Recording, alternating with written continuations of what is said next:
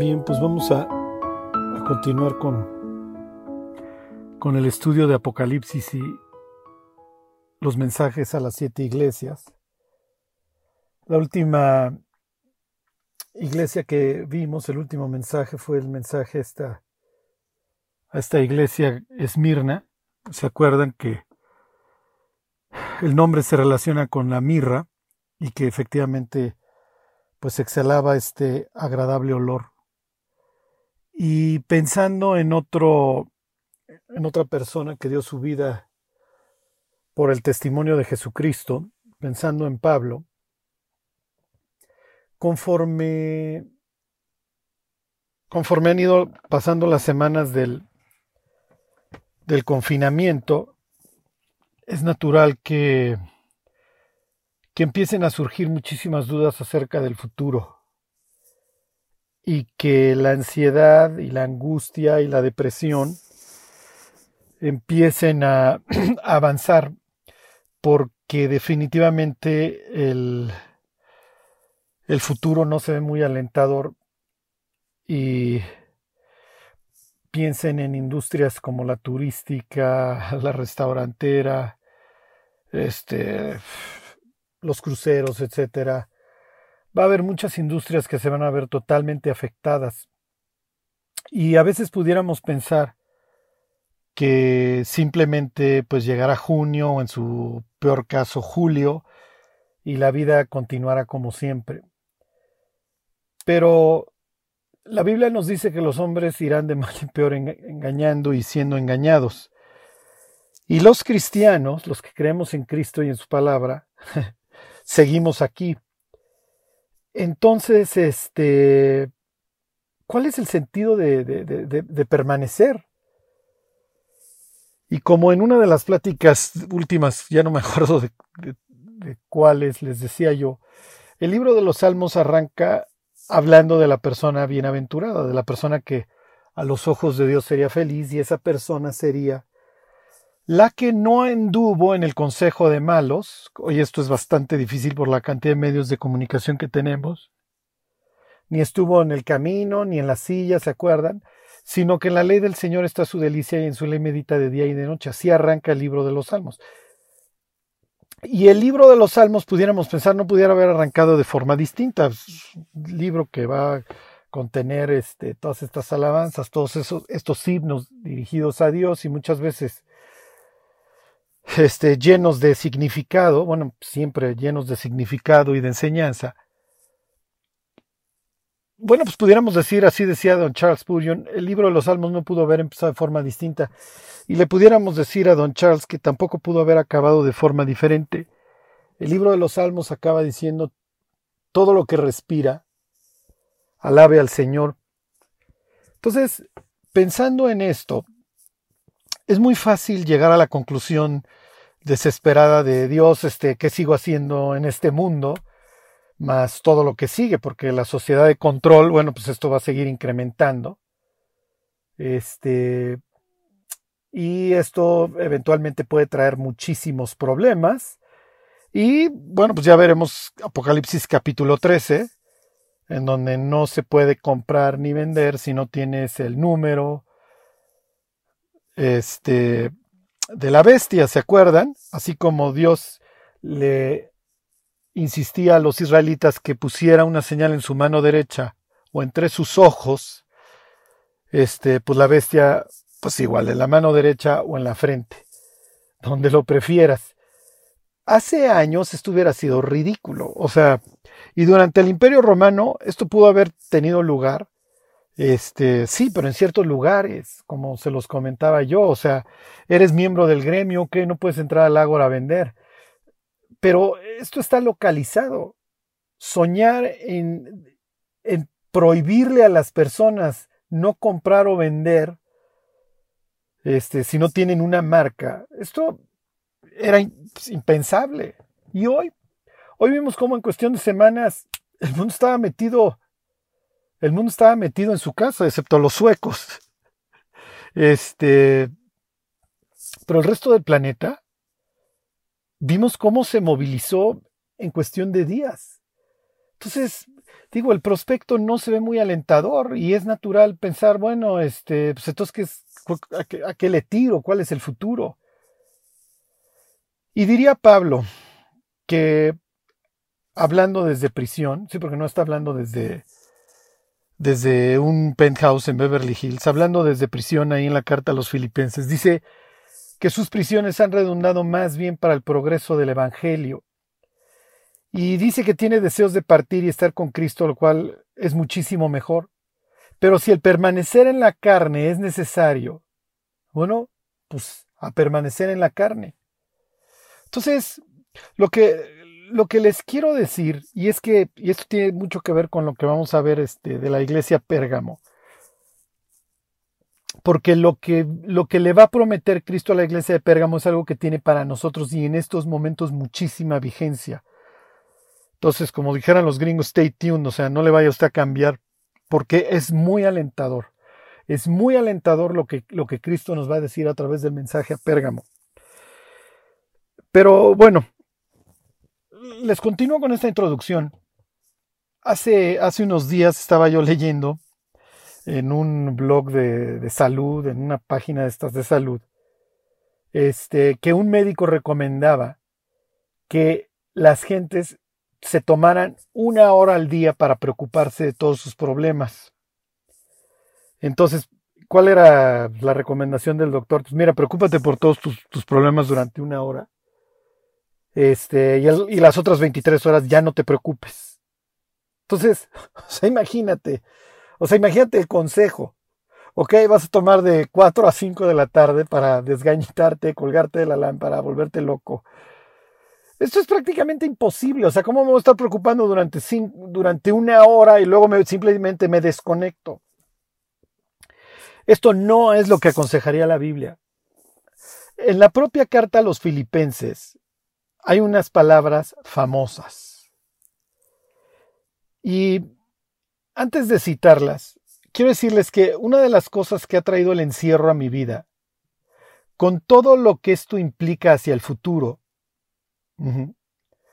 este, es que la libertad, entre comillas, que antes teníamos de movernos y salir, ir al restaurante, este, hacer lo que se nos pegara la gana, entre comillas, es muy, Hoy la extrañamos, pero nos daba una sensación de control, de que, de que teníamos nuestra vida hasta cierto punto bajo control. Hoy perdimos todo eso. Y mientras más pasen las semanas y dure el encierro, pues esto se va a ir poniendo peor y es natural que del otro lado del encierro nos esperan cosas, entre ellas la actividad económica no va a ser la misma. Ok, entonces este, esto, pues sí, efectivamente se presta para que en todo el mundo la gente se esté preocupando muchísimo. Más todas aquellas cosas que, se publican en la, en los medios alternativos, en la, me refiero a lo que no es este mainstream. Entonces, ok, pienso que esto nos está enseñando una cosa. Nunca tuvimos el control de absolutamente nada. Y Dios está llevando, pienso, a todos los creyentes a meditar en que nuestra vida siempre, aunque no lo veíamos, ha, pendido de un hilo. Siempre hemos vivido al filo de la navaja. Lo que pasa es que siempre Dios nos ha guardado. Entonces, llegar a este punto y pensar, bueno, ya perdí el control, pienso que Dios nos diría, nunca lo tuviste. Y si te guardé antes, voy a ver cómo te guardo ahora. Pero tu vida no está en tus manos y no lo creas, no lo pienses así. Ajá, no paro de meditar en estas palabras de Pablo a los Corintios, en donde les dice, resta que los que disfrutan de este mundo sean como si no lo disfrutasen. Porque la apariencia de este mundo se pasa, diría Juan. Entonces, hoy parecemos judíos en el éxodo extrañando los puerros y los pepinos y cuando la esclavitud siempre fue la misma, o sea. Entonces, bueno, dice Pablo ahí en la carta a los filipenses estas palabras famosas, por nada estéis afanosos. Y les digo, no lo está escribiendo desde un penthouse en Beverly Hills. Ajá, no está en una mansión en Acapulco donde tiene su alberca privada y pide muchísimo al súper y puede pasar el, el encierro muerto de la risa Pablo. No, está en prisión. Le dicen a la carta de los filipenses la carta del gozo. Pablo ordena ahí a los creyentes que, que estén siempre gozosos. Entonces dice Pablo, por nada estéis afanosos, mas sean conocidas vuestras peticiones delante de Dios en toda oración y ruego. O sea, tenemos de dos. O nos preocupamos o nos ponemos a orar. Realmente pienso que ahora sí estamos orando. Pues sí, ahora sí ya estamos orando. Y ahora sí estamos pensando en todas las cosas que pudimos haber hecho antes del encierro. Pues sí. Sí, efectivamente pudimos haber sido mucho más diligentes, pudimos haber ahorrado, pudimos haber dejado de gastar en la cantidad de tonterías que hoy abarrotan los cajones en muchísimos casos. Y que hoy mucha de la ropa por la que nos afanamos, bolsas, lo que ustedes quieran, están muertos de risa. Hoy estamos tomando la vida mucho más en serio. Sí es cierto. Y Dios nos está llevando a madurar. Sí es cierto. Pero pienso que una de las cosas que Dios también nos está enseñando es que nunca tuvimos el control de nuestra vida. Más vale que ya lo realicemos, más vale que ya nos demos cuenta y que nos pongamos a, orar y que nos pongamos a clamar por el futuro que viene. Pienso que ahora sí esta invitación de entrar al lugar santísimo por el camino nuevo y vivo que Cristo nos abrió a través del velo, esto es, de su carne, ahora sí lo estamos aprovechando. Ahora sí estamos en comunión con Dios. Ahora sí no nos ha quedado de otra más que buscarlo y buscarlo. Ahora sí tenemos tiempo. Me acuerdo de una persona que se convirtió en el reclusorio y que tenía la manía de, de doblar sus Biblias. Siempre siempre cargaba su Biblia con las dos manos este, y, siempre las andaba doblando. Y se leía la Biblia cada 50, 60 días, ¿no? Hay muchas cosas que hacer en el reclusorio. Entonces siempre me decía, tráeme una nueva, tráeme una nueva, y le traía yo la nueva. Y siempre había ahí algún discípulo o algún creyente que no tenía Biblia. Y me acuerdo, ten, ten esta Biblia. Y él agarraba la nueva. Y este, y pienso que así estamos. Ahora sí no estamos leyendo la Biblia. ¡Qué bueno! ¡Qué bueno! Finalmente, Dios usa la maldad. No, no es que Dios esté conforme, ni mucho menos que sea el proyecto, pero por encima de la maldad está Dios. Y la maldad no altera los planes y los propósitos de Dios. Piensa, la maldad de los la codicia de los saduceos y la hipocresía de los fariseos llevaron a Jesús a la cruz. Y la maldad de los seres humanos se empleó para qué? Para cumplir las escrituras y que vayamos al cielo y que Dios nos haya podido abrir las puertas del cielo.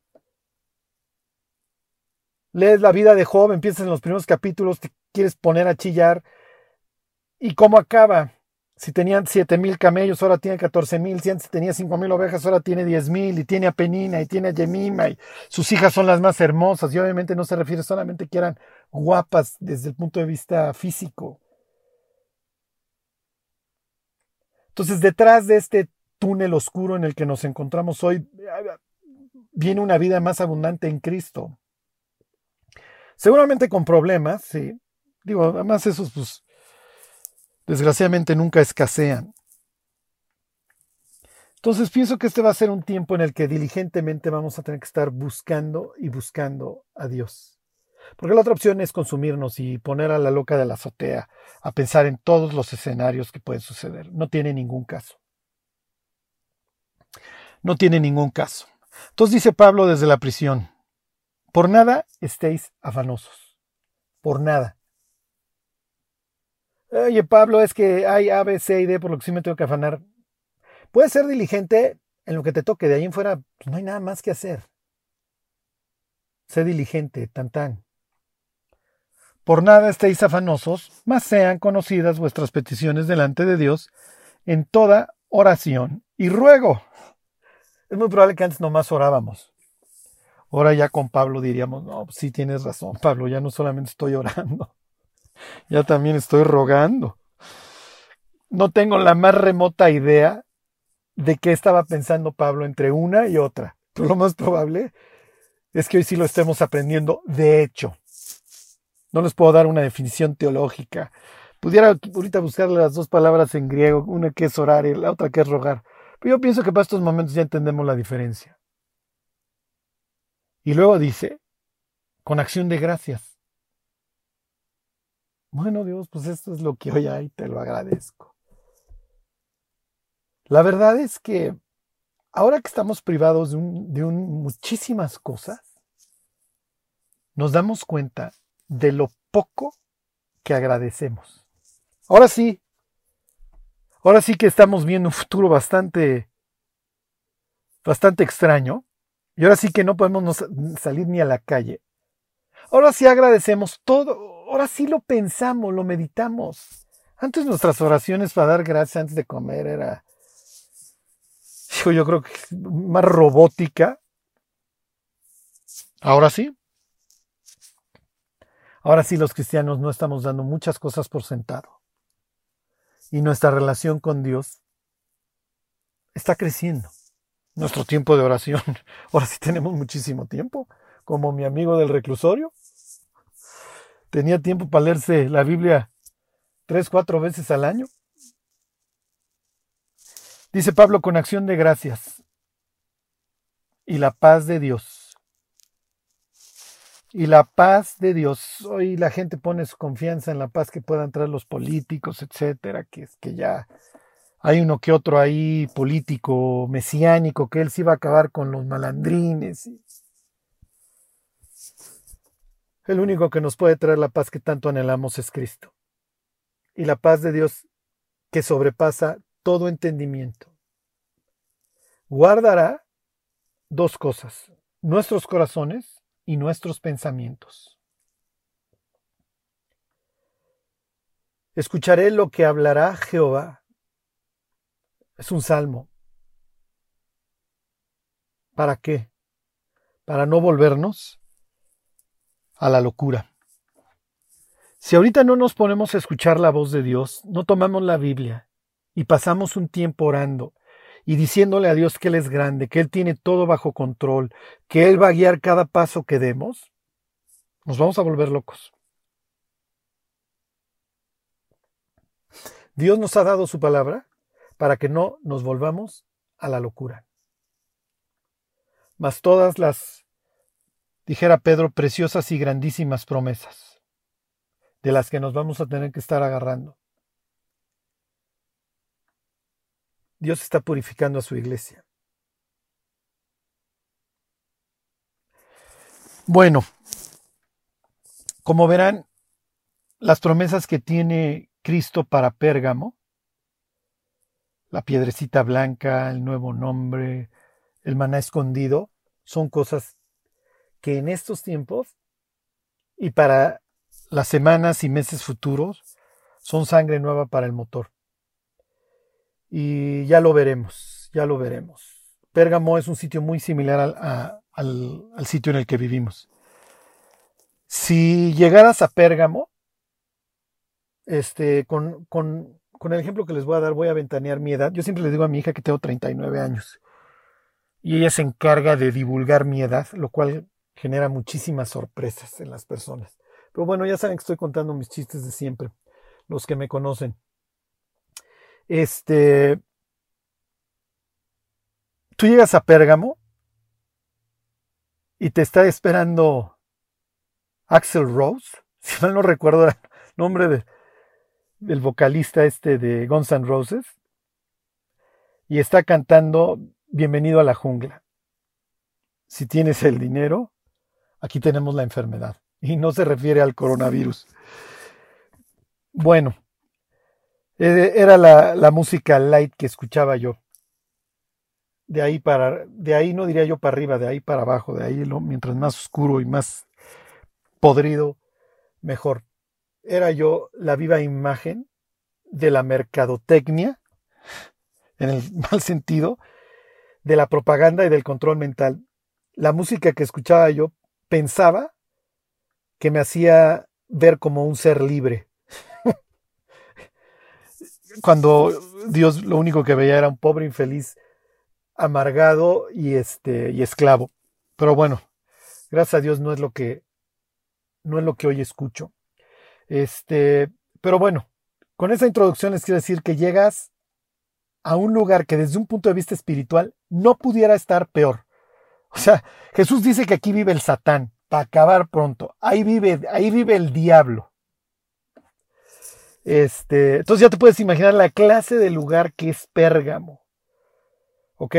Y uno pensaría, bueno, no, es que estoy llegando a un lugar espantoso. No, llegarías a un lugar precioso, bien cerca del mar Egeo, una ciudad construida junto a un río. Les voy a pedir para variar que luego se metan al Google y le pongan Pérgamo y le pongan imágenes. Van a ver muchísimas imágenes del Pérgamo antiguo.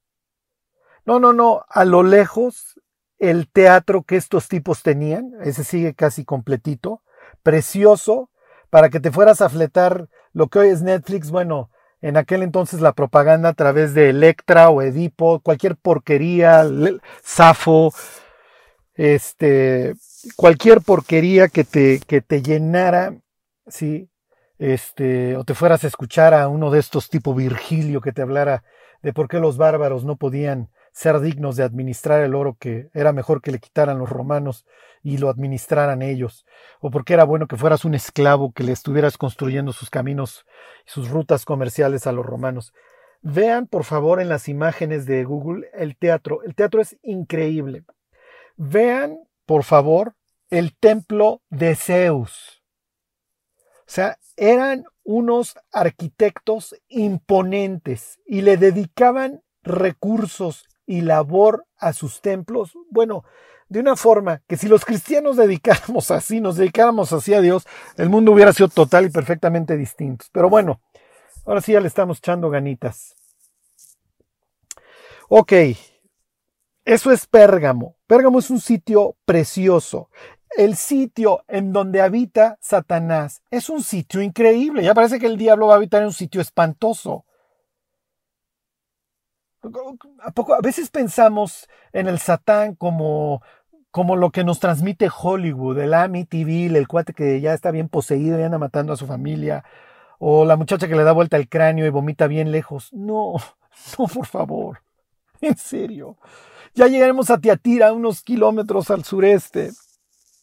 En Tiatira la iglesia dice, ya conocen lo que son las profundidades de Satanás. El diablo es bien espiritual, el diablo es bien lindo, ¿se acuerdan? Se disfraza como ángel de luz.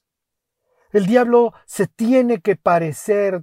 El Apocalipsis, se te va presentando a un, a un adversario, a un Satán, que se parece a Cristo. Capítulo 13 nosotros lo vemos como, oh, la bestia, sí, pero no va a ser un, no, no, no, no va a ser el de Walt Disney. Es algo precioso, es alguien que te, que te va a cuidar de verdad. Es alguien que te va a resolver tus problemas. No ven todas las tonterías que ustedes andan haciendo. Que tengo que venir a resolverles todos sus problemas. Y estos rebeldocios que no quieren usar mi marca. O sea, ¿cómo es posible que no la vayan a usar?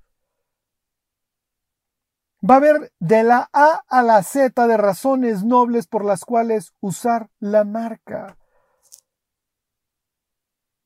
Pero tenemos estos conceptos hollywoodenses de que el diablo siempre tiene que ser horrible. No, esa es la forma en la que el diablo es presentado por Hollywood. Pérgamo es un sitio precioso y tiene todas y cada una de las respuestas para nuestra vida. Ahí vas a encontrar al Salvador, a Zeus Soter. Ahí vas a encontrar la salud en Asclepio. Ahí vas a encontrar el desenfreno, el éxtasis, el olvido, el desenfreno sexual a través de, de Dionisio.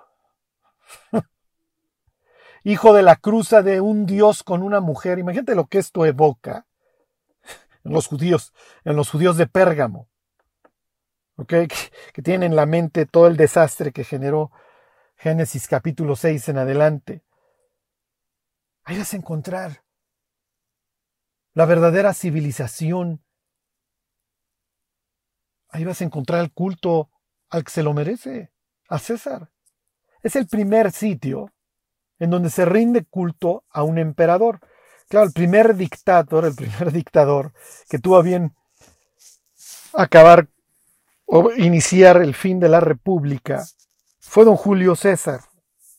Y ahí lo adoraron. Sucedió que don Julio César arrancó, venía de una familia venida menos, y arrancó como soldado, y subió y subió y subió en los rangos, hasta que finalmente, después de muchísimas victorias y muchísimas este, conquistas, ese tipo no tenía empacho en arrasar a los pueblos que se le pusieran enfrente. Era un asesino, para que me entiendan, que alcanzó su gloria a través de el exterminio de otros pueblos. Bueno, pues, pues tienes todos los méritos para que te adoremos. Es un asesino. Pero bueno, no es lo que se recuerda de Julio César, sino sus grandes estrategias militares.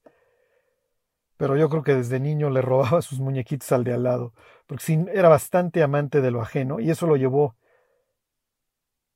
eso lo llevó a ser el primer emperador adorado que muriera, si mal no recuerdo, de 23 puñaladas. Porque, como dice el propio Apocalipsis, el que a hierro mata, a hierro muere. Bueno, Hablando del hierro y de la espada, Jesús va a poner las cosas en claro.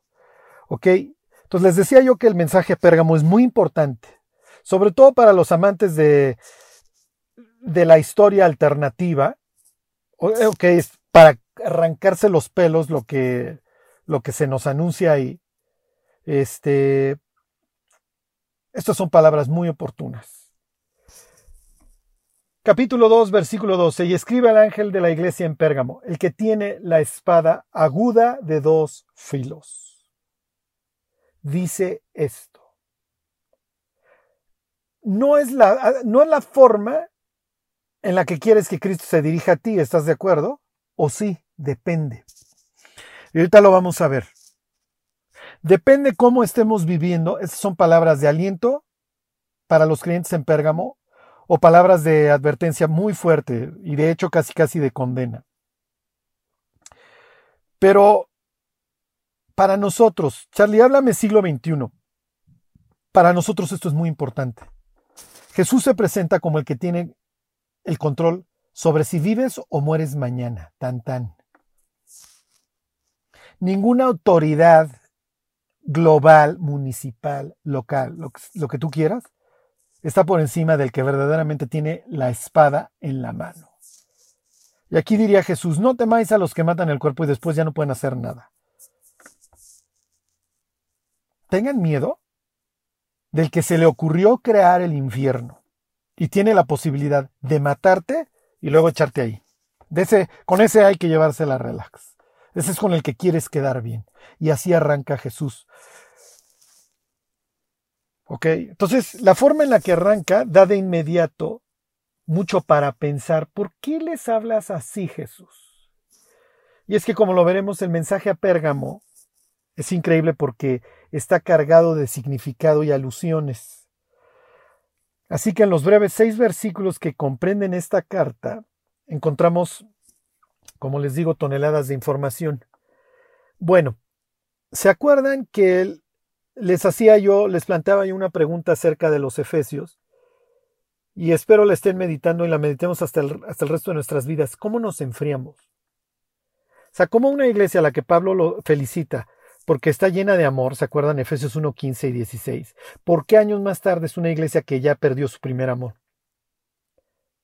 En el caso de Esmirna, la pregunta es la etiología, o sea, la causa. ¿Por qué el hombre se vuelve tan perverso?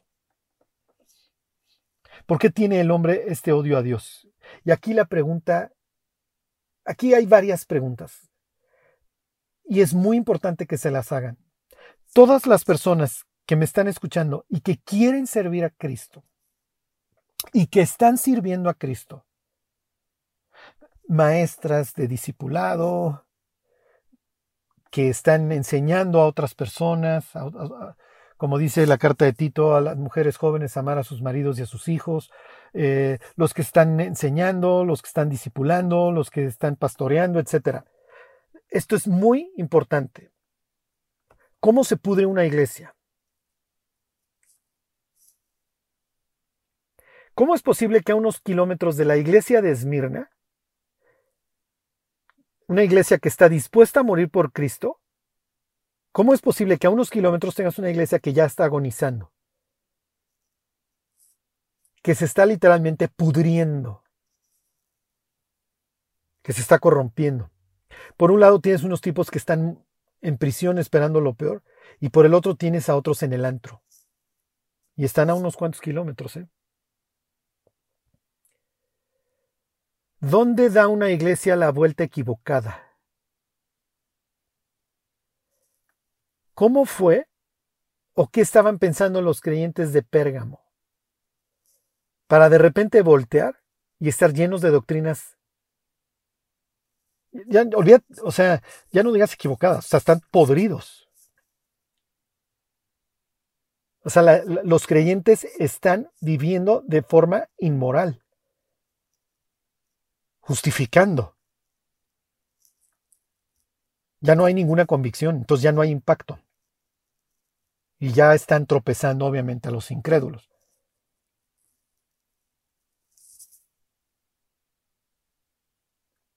Y, esta referencia, como les digo, este, este mensaje a Pérgamo que está cargado de alusiones, esta referencia a Balaam, Pensamos en Balaam, los que conocen la Biblia, en el libro de Números, tan tan. Sí, sí, está ahí por la ley, armó un megamitote que quiso maldecir a los israelitas. No, no, o sea, esta historia continúa, continúa en Deuteronomio, continúa en Nehemías. Ya, veremos lo, que tiene que decir Josué acerca de, de Balaam. Y aquí en el Nuevo Testamento nos lo encontramos y nos lo topamos también en, en dos cartas que hablan de las, de las falsas doctrinas. Le hace segunda de Pedro y Judas.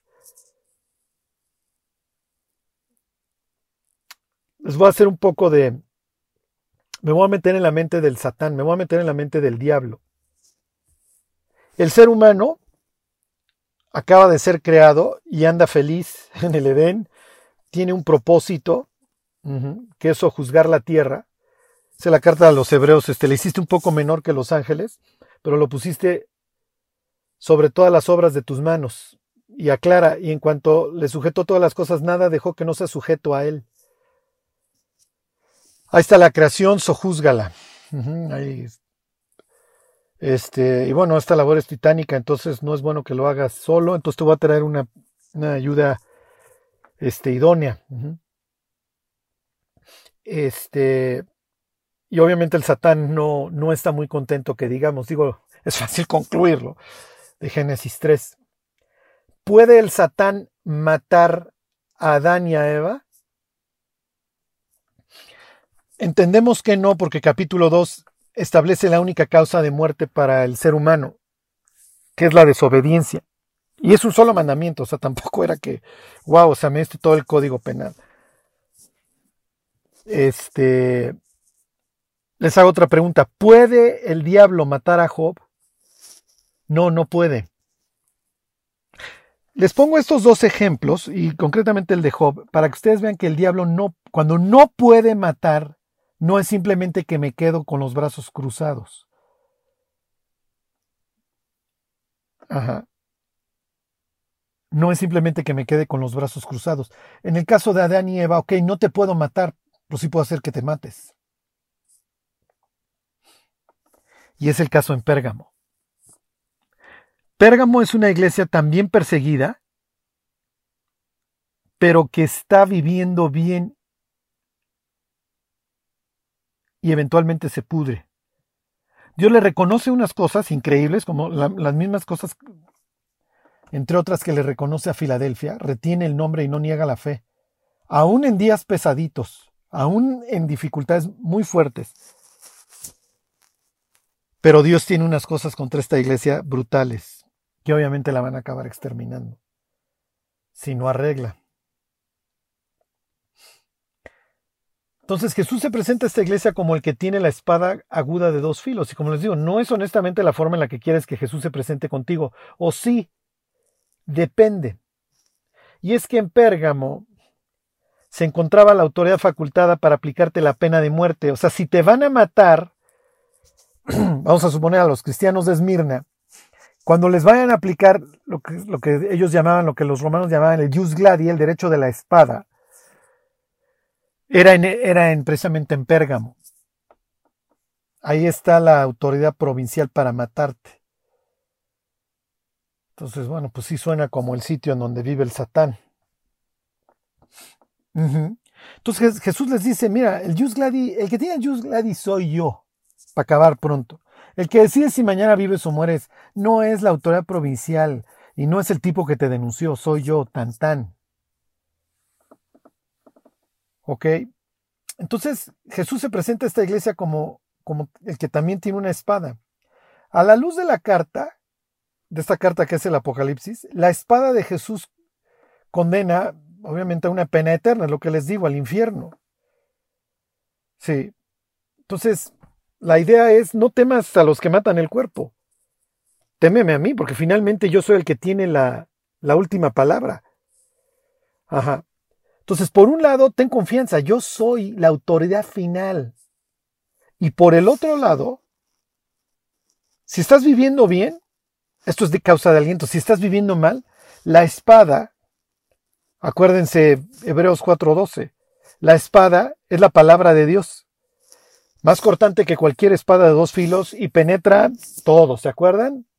Hasta partir el alma y el espíritu, las coyunturas y los tuétanos, y discierne todo, lo más íntimo en nuestros pensamientos y en nuestros corazones. Y delante de la espada están desnudas y abiertas, están manifiestas todas las cosas. Y Jesús le va a decir a los creyentes de Pérgamo que si no se arrepienten de la inmoralidad en la que ya cayeron, va a luchar con ellos precisamente con la espada. Por eso es que les digo que el hecho de que Jesús se presente con la espada es una causa de aliento o de desaliento. Es lo que yo les decía en el caso de Esmirna. Yo conozco tus obras. Sí, para algunos esto es increíble, porque sé que Dios te conoce mi pobreza y la tribulación que estoy viviendo. Sí, pero en el caso de los creyentes que no están viviendo para Cristo, pues tampoco tampoco es causa de mucho aliento. Entonces, muchos creyentes en Pérgamo están viviendo una vida inmoral, están viviendo idolatría, falsedad, y Jesús lo sabe y lo conoce. Y Jesús amenaza con usar esa espada en contra de los miembros de la iglesia, y esto es brutal y desalentador. ¿Por qué? Porque pues, es terrible cuando los creyentes dejan de esforzarse en la gracia y se abandonan a un mundo corrupto. Y si te quieres perder, bueno, pues Pérgamo es el sitio ideal para perderte. Y lo que sigue es un juicio, como si el mundo y Satanás no fueran suficientes estragos en nuestra vida, como para tener que estar pensando en a ver a qué hora Dios nos disciplina. Entonces, esta es una iglesia agridulce. ¿Cuál es el mensaje de la espada? Si estamos viviendo bien, no te preocupes, ya no estés afanado, ya. Si va a venir el nuevo orden mundial o no, que sea lo que Dios quiera. Nuestra vida y el que tiene la espada está en manos de Dios. Entonces ese es el mensaje. Ya lo único que nos queda es cuidar de nuestra vida en el sentido espiritual. ¿Se acuerdan de las palabras que hace unas semanas les leía de Pablo a Timoteo? Ten cuidado de ti y de la doctrina. Ten cuidado de ti mismo y de tu relación con Dios. Y le dice Pablo, porque haciendo estas cosas te salvarás a ti mismo y a los que te oyeren. Y no se refiere a salvar su alma, se refiere a salvar el ministerio que Dios nos ha confiado. Ajá. Entonces, esta carta te presenta estos contrastes terribles. Tienes por un lado Antipas, el testigo fiel, siendo fiel hasta la muerte, y por otro lado te presenta a los creyentes que están siguiendo a Balaam y sus doctrinas. Y como les decía, la iglesia puede llegar a tal putrefacción que acabe adorando a Lucifer. Ok. Me voy a tardar cinco minutos o alrededor de esto diciéndoles cuáles son los candidatos al trono de Satanás. Y, y para que vean este, cómo se parece esto a nuestro mundo. Dice el 2.13, yo conozco tus obras, esto ya lo sabemos, se lo va a decir a todas las iglesias, y esto es bueno o malo, ya saben. ¿Y dónde moras? Donde está el trono de Satanás. Qué agradable que te avisan que, que vives donde, donde está el trono del diablo. El Apocalipsis habla constantemente de dos temas. Dos temas que trata en el caso de la iglesia de Pérgamo, trono y nombre. Son dos conceptos muy importantes y ahí te los dejo de tarea para que revises todas esas veces en que el Apocalipsis hace referencia al trono o a tronos o nombre o nombres. Ok, aquí está el trono.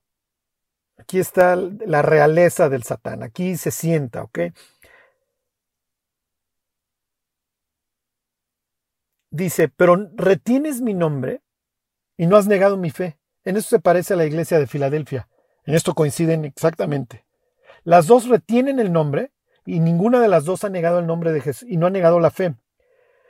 Luego le aclaran, ni aun en los días en que Antipas, mi testigo fue, él fue muerto entre vosotros, donde mora Satanás. Algunos me han preguntado de, por Antipas. ¿Ok? Alguien me, preguntó por Antipas. Aquí lo vamos a ver.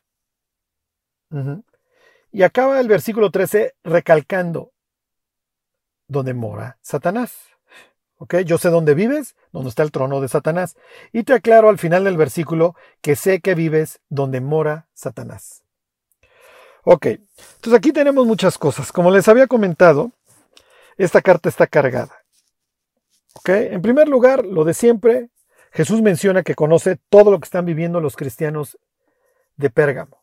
Esta iglesia, en esta iglesia también se trata como en el resto el tema de la verdad. ¿Por qué? Porque en esta iglesia también tienes muchos actores. Aquellos que retienen la doctrina de Balaam y están viviendo una vida torcida y desviada pero continúan en la iglesia obviamente sin encontrar paz. Porque la única forma en la que el cristiano que está viviendo mal encuentra la paz es regresando a la comunión con Dios. No hay otra forma. Entonces el recordatorio es muy oportuno. Los creyentes que se están desviando al mundo, creyendo que no pasa nada, necesitan recordar dos cosas. Número uno, que las pérdidas son incalculables y que tarde o temprano va a venir la disciplina por parte de aquel que tiene la espada en la mano, por eso se presenta así. Ok. Les voy a decir los sitios y hoy no me detengo mucho. El viernes les regreso con esto. En Pérgamo tienes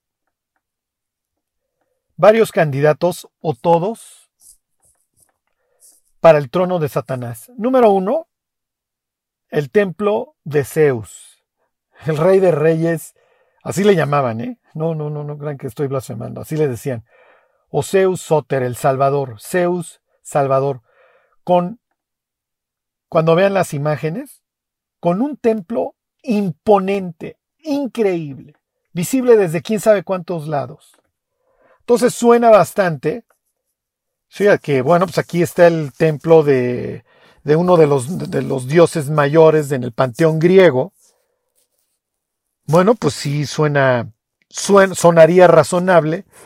Ajá. Y además hay quienes, de alguna forma, digo, poco ortodoxa, no, no es el caso, pero bueno, pero hay quienes asocian al Satán con Zeus. Si tú analizas el origen y la trayectoria en la mitología griega de Zeus, bueno, pues sí se le parece. Con su hijo Apolo, que más adelante nos lo encontramos en el capítulo 9. Sí, sí, sí, sí, nos lo encontramos. Los griegos en algunas de sus obras Apolo también le llaman el Apolión. Pero ya llegamos capítulo 9, nadie se me asuste. Ok, entonces tienes el templo de Zeus, número uno. Tienes el templo de Dionisio o Baco, de ahí las palabras bacanales. Como les decía, el dios del desenfreno, el dios del vino, el dios del éxtasis. Es un Dios total y perfectamente vigente en nuestros días. Hoy no tanto, por lo, no me refiero en cuanto a una experiencia en el antro, en el templo. Hoy la gente se tiene que poner sus cohetes de buró, básicamente. Pero este. Pero es el de jueves a domingo en todo el planeta, ¿eh? Si tú llevaras a Juan hoy en día a un antro, al otro día Juan diría, me llevaste al, templo de Dionisio. Y tú dirías, no, no es cierto, no te lleva a ningún templo. Sí, es exactamente lo mismo. Hay un ambiente espiritual, por eso se necesitan las luces, eh, obviamente medio oscuras, el humo, la música. Quítale al antro las luces y la música y tienes una borrachera bastante aburrida. El ambiente, ahí es donde se liga y etcétera. Y dijera Pablo, y sobre estos versículos vamos a regresar, lo que los gentiles sacrifican, a los demonios los sacrifican, y yo no quiero que ustedes se hagan partícipes. Esta palabra griega de partícipes, se las digo, se las recuerdo la próxima, es metejo. Es accionista, socio. Tienes el mismo propósito, vas al mismo objetivo con los demonios. Por eso es difícil para los creyentes jóvenes dejar el antro. Porque están, están, eh, hay un ambiente demoníaco, hay todo un ambiente espiritual. Entonces Pérgamo sería un sitio de antro los Spring Breakers de Asia Menor en aquel entonces hubieran, se hubieran ido a Pérgamo, para que me entiendas. Tienes el templo de Asclepio, con su serpiente, ¿se acuerdan? Y esto tiene mucho que ver con la piedrecita blanca, etc. Aquí vas a ser curado. No si eres anciano o si estás embarazada. Piensa en los símiles hoy en día. Tienes el templo a Demeter, el dios que te da de comer, más bien la diosa del trigo, la que te da de comer, y ella era toda como tipo sociedad secreta, te bautizabas en la sangre de un toro. Entonces, muy relevante para hoy. Y tienes el culto imperial. Elige lo que quieras para el trono de Satanás. El templo de Zeus, el templo de Asclepio, yo te sano. Piensa capítulo 13. Y se maravilló todo el mundo en pos de la bestia. Quién sabe qué señales y prodigios vaya a ser el día de mañana la bestia, pero va a ser muy similar a Asclepio. Te ofrezco la salud, te ofrezco una salida fácil a tus problemas.